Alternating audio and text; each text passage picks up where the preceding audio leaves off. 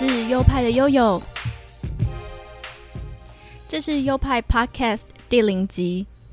这一集最主要就是在所有的内容开始前做一个简单的自我介绍，以及跟大家聊聊这个频道到底在做什么。好，那就先开始自我介绍的部分。我叫悠悠，我是一个平面设计师。我大学的时候是念清大中文系，但是后来因为对设计艺术很有兴趣，所以我就跑去念交通大学的应用艺术研究所。之后如果有机会，我再跟大家分享一下交大应艺所的生活。念完研究所毕业后，我在政治团队担任设计师。嗯，其实呢，大概是一个风潮，就是二零一四年太阳花学运之后，台湾有很多公民团体雨后春笋的冒出来，他们都是一些呃对社会、对台湾充满热忱的年轻人。这些公民团体有个特点，就是开始会运用网络平台做宣传。其实太阳花运动可以这样延烧全国，也是因为透过脸书的动员啊，还有脸书的懒人包啊，以及专家在脸书上面发文等等，把讯息传递出去。所以这些公民团体其实就是承接了太阳花运动这样的模式，使用网络做宣传。那既然是用网络做宣传，影像。就变得非常的重要，不管是照片啊，还是发文的附图，都是需要像平面设计师或是摄影师这样可以有制图能力的人。当时我还是研究所的学生，即将要毕业，我那时候就有这样的机会进入到这个领域来。说起来，那也是非常有趣的经验。如果大家有兴趣，我也是可以跟大家分享一下。然后就在这个工作做了五年之后，也就是去年二零二零年，我辞职离开了。考量的因素很多，但是真的在那样一个领域，我是觉得相对比较封闭，所以我就考虑要离开那样的工作环境，到其他的地方看看。不然，其实我觉得，嗯，做的事就是差不多那些，那思维啊，还有整个风气啊，其实都太过一致。我好像就比较缺乏可以让我成长的能量，这样子。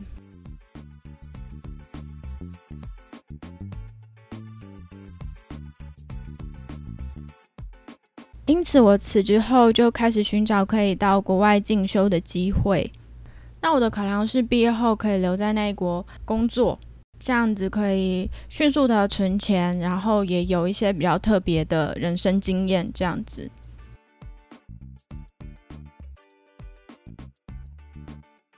我首先申请的是加拿大温哥华的学校，呃，Vancouver Community College，加拿大社区学院。的平面设计学程，它是两年制的学程。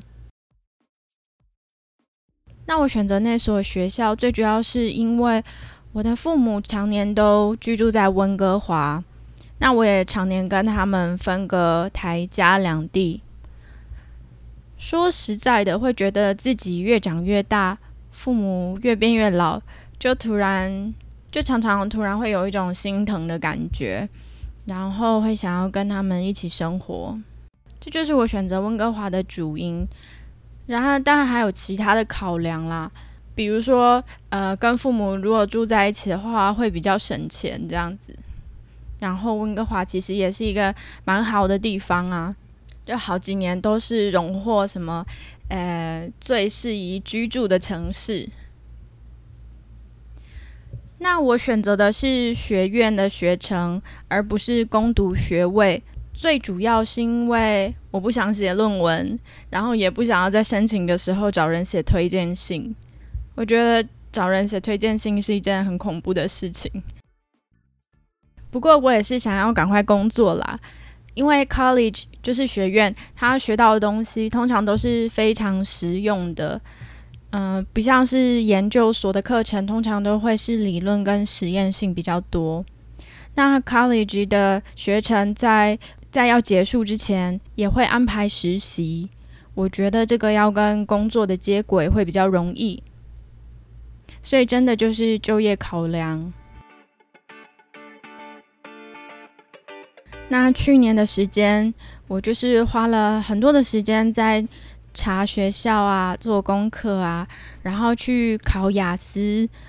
考完雅思就准备一些英文的备审资料，然后跟学校进行线上面试等等。那为了要省钱，其实我也都是自己来，没有找代办，然后也没有找补习班，所以我花的时间会比较多。那现在想起来，也觉得当时是蛮辛苦的。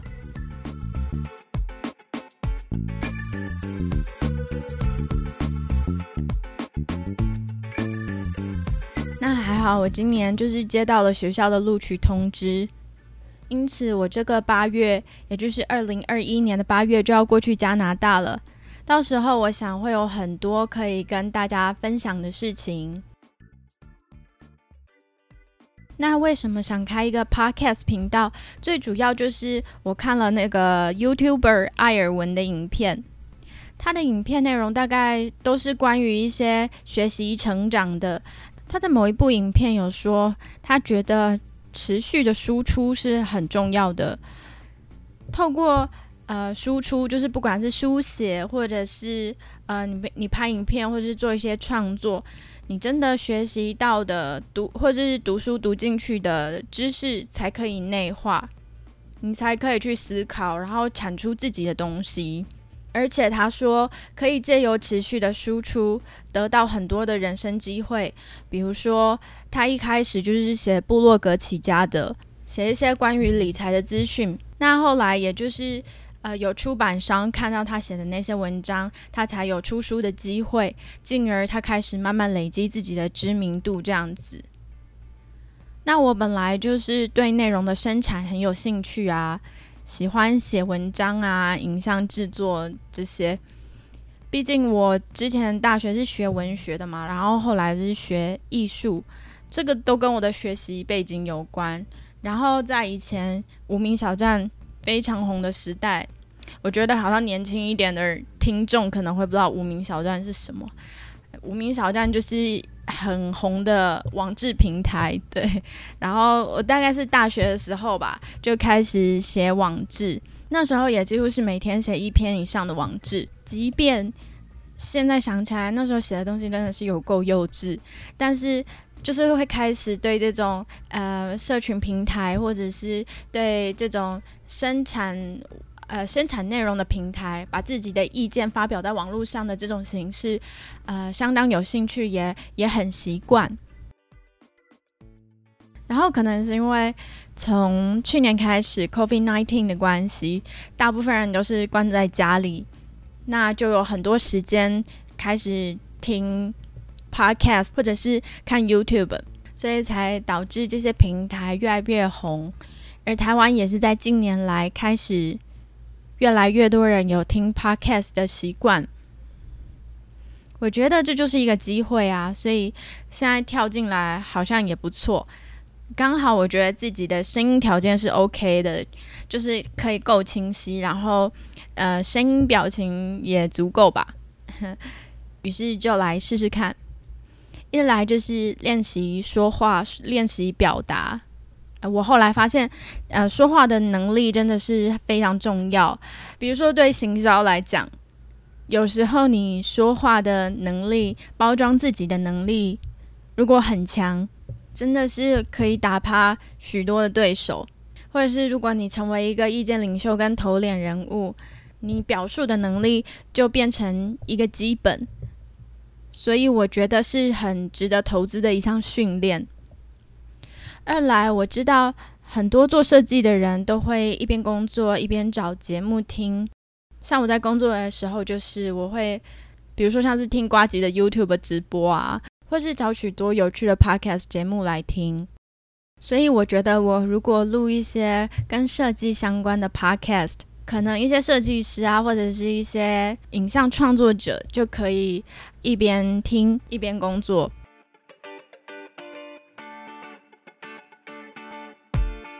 那很幸运的，我之后有到国外求学和生活的机会。那大家可以把我想象成大家的驻温哥华特派记者一样，我会把那里看到的状况跟事物报告给大家听。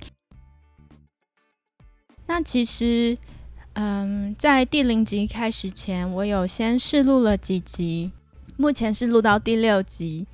那这六集的内容就比较像是我的读书笔记，就是我入学前的一些指定读物的整理。讲的是欧文字形的故事，我自己觉得那些故事是蛮有趣的啦，所以我觉得我的内容应该是有趣的。可是我挑了一集给我男友听了以后，他说这样的内容啊，如果不是对自己有兴趣的人，应该是听不下去的。所以原来我已经变成呃某种专业的 geek，就是会沉迷执着在别人无法理解的事情上。